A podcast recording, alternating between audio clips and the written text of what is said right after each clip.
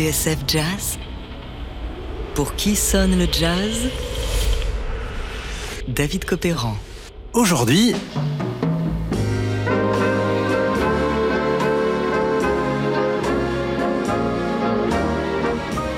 Mais, colonel, qu'est-ce qui se passe? Antenne dans 30 secondes.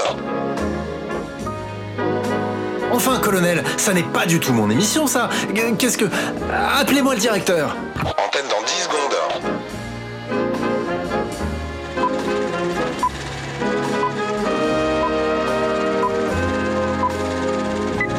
Bon, ok. Bah alors, euh, bonjour.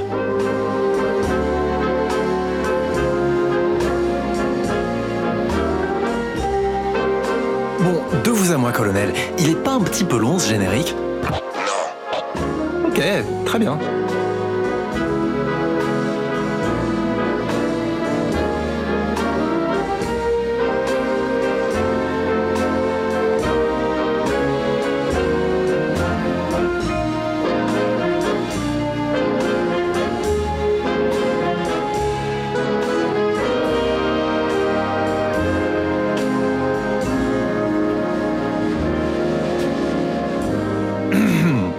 Ce générique merveilleux est celui de Pierre Bouteiller et de l'émission qu'il présentait sur TSF Jazz, Si bémol et fadaise.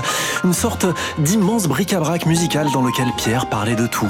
Un indicatif indissociable de son ton piquant qui l'aura suivi toute sa vie. On l'entendait déjà en 1973, dans un autre temps, sur une autre antenne, dans le magazine de Pierre Bouteiller.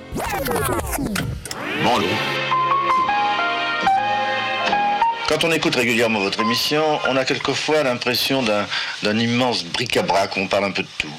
C'est exact, je crois qu'il n'y a pas de, de limite à cette émission dont la formule est, est de ne pas en avoir.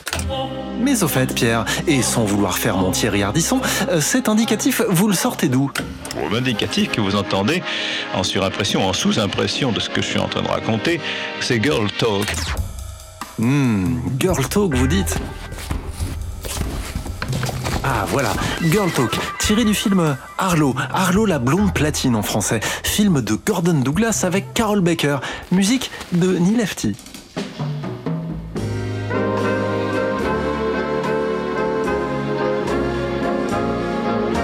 C'est vrai que c'est pas mal. Ah oui, je sais, cet, indicatif est agréable, mais c'est pas la peine de le passer en boucle quand même. Ouais, vous avez peut-être raison, Pierre. N'empêche, Neil Lefty ne signa pas que des belles musiques pour des films ratés. Né il y a 100 ans, le 29 octobre 1922, on lui doit quantité d'arrangements merveilleux pour les plus grands artistes de jazz et des airs qui ont marqué l'histoire du grand comme du petit écran. En 1966, Batman, c'est lui. Oh, monsieur Perkins, regardez, c'est Batman. Oh, Pauline, faites chauffer la Batmobile. Tu as bien écouté, Robin. Oh, je n'avais que cela à faire, Batman.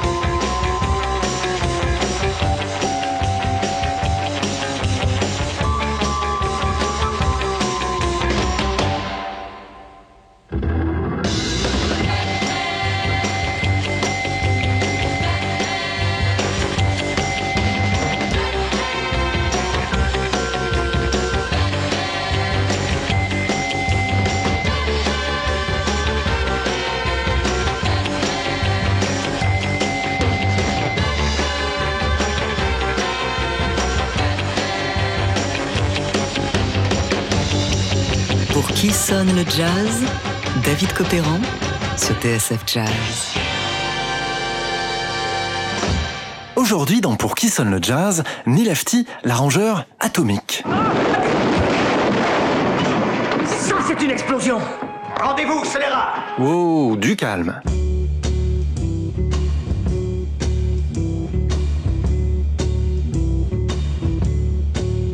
Alors, pourquoi arrangeur atomique J'y viendrai. En attendant, rappelons qu'Afti était quasiment destiné à écrire pour les grands orchestres de jazz, même si les choses avaient plutôt mal commencé. En 1922, FT a grandi dans une famille pauvre du Nebraska, dans l'Amérique profonde. Ses parents prennent la Grande Dépression de plein fouet, ainsi que le Dust Bowl, un terrible phénomène climatique, d'immenses tempêtes de poussière qui ont ravagé les terres agricoles et poussé la plupart des paysans à fuir vers l'ouest. Mes parents, raconte FT, pensaient que le seul moyen de survivre à tout ça, c'était la musique.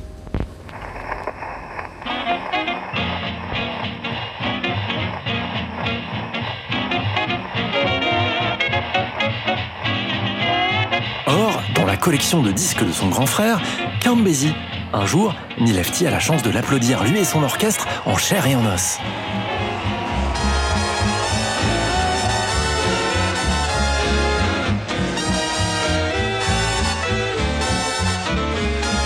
Le jeune Neil est impressionné par les trompettes de l'orchestre et c'est cet instrument qu'il choisit. Mais son vrai truc à lui, c'est l'écriture. Dès qu'il a un moment, il prend du papier musique et crée des arrangements pour les groupes avec qui il travaille.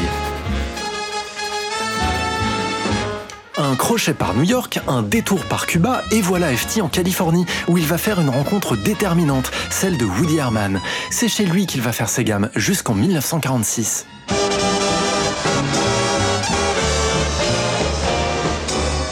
L'un de ses premiers arrangements, vous l'entendez ici, s'appelle The Good Earth, et ça déménage.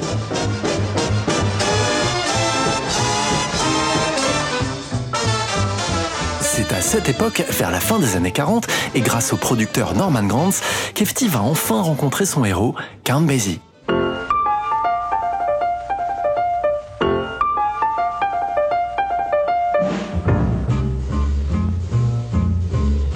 Très vite, le jeune arrangeur propose ses services. Il écrit à Basie des partitions sur mesure, et pour cause, ça fait des années que le gamin du Nebraska attendait ce moment.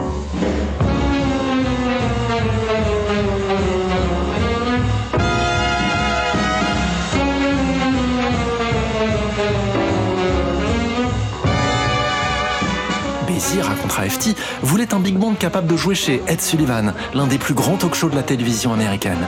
Traduction, un orchestre au son moderne et populaire. Et c'est exactement ce que Neil Lefty va réussir chez Count. J'en veux pour preuve le point culminant de leur association, un album explosif qui porte bien son nom, The Atomic Mr. Basie, et sa pochette en forme de champignon nucléaire.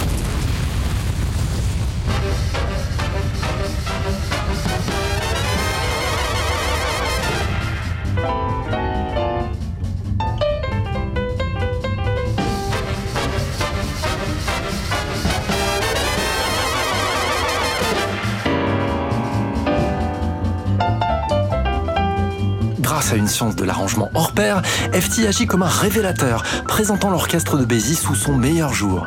Neil, confie Basie dans ses mémoires, a fait pour nous des choses incroyables. S'il n'y avait pas les arrangements Neil Lefty, remarque un certain Miles Davis, l'orchestre n'aurait jamais sonné aussi bien.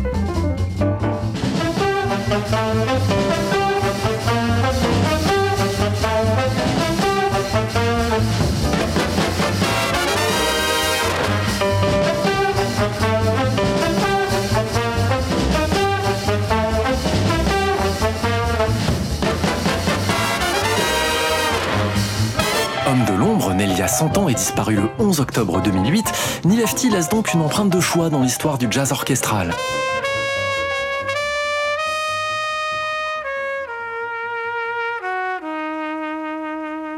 On retrouve sa patte sur une poignée d'albums mythiques, Clifford Brown with Strings avec le trompettiste Clifford Brown, Sinatra Basie bien sûr, et cette bande originale d'Arlo si chère à Pierre Bouteiller.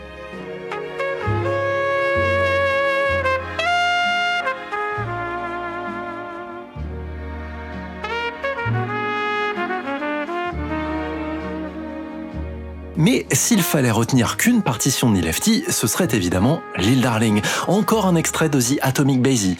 Un tube aux lignes parfaites et au son bien rond, avec ce tempo tranquille, très tranquille, qui fera dire à Quincy Jones qu'on pourrait se raser entre chaque temps.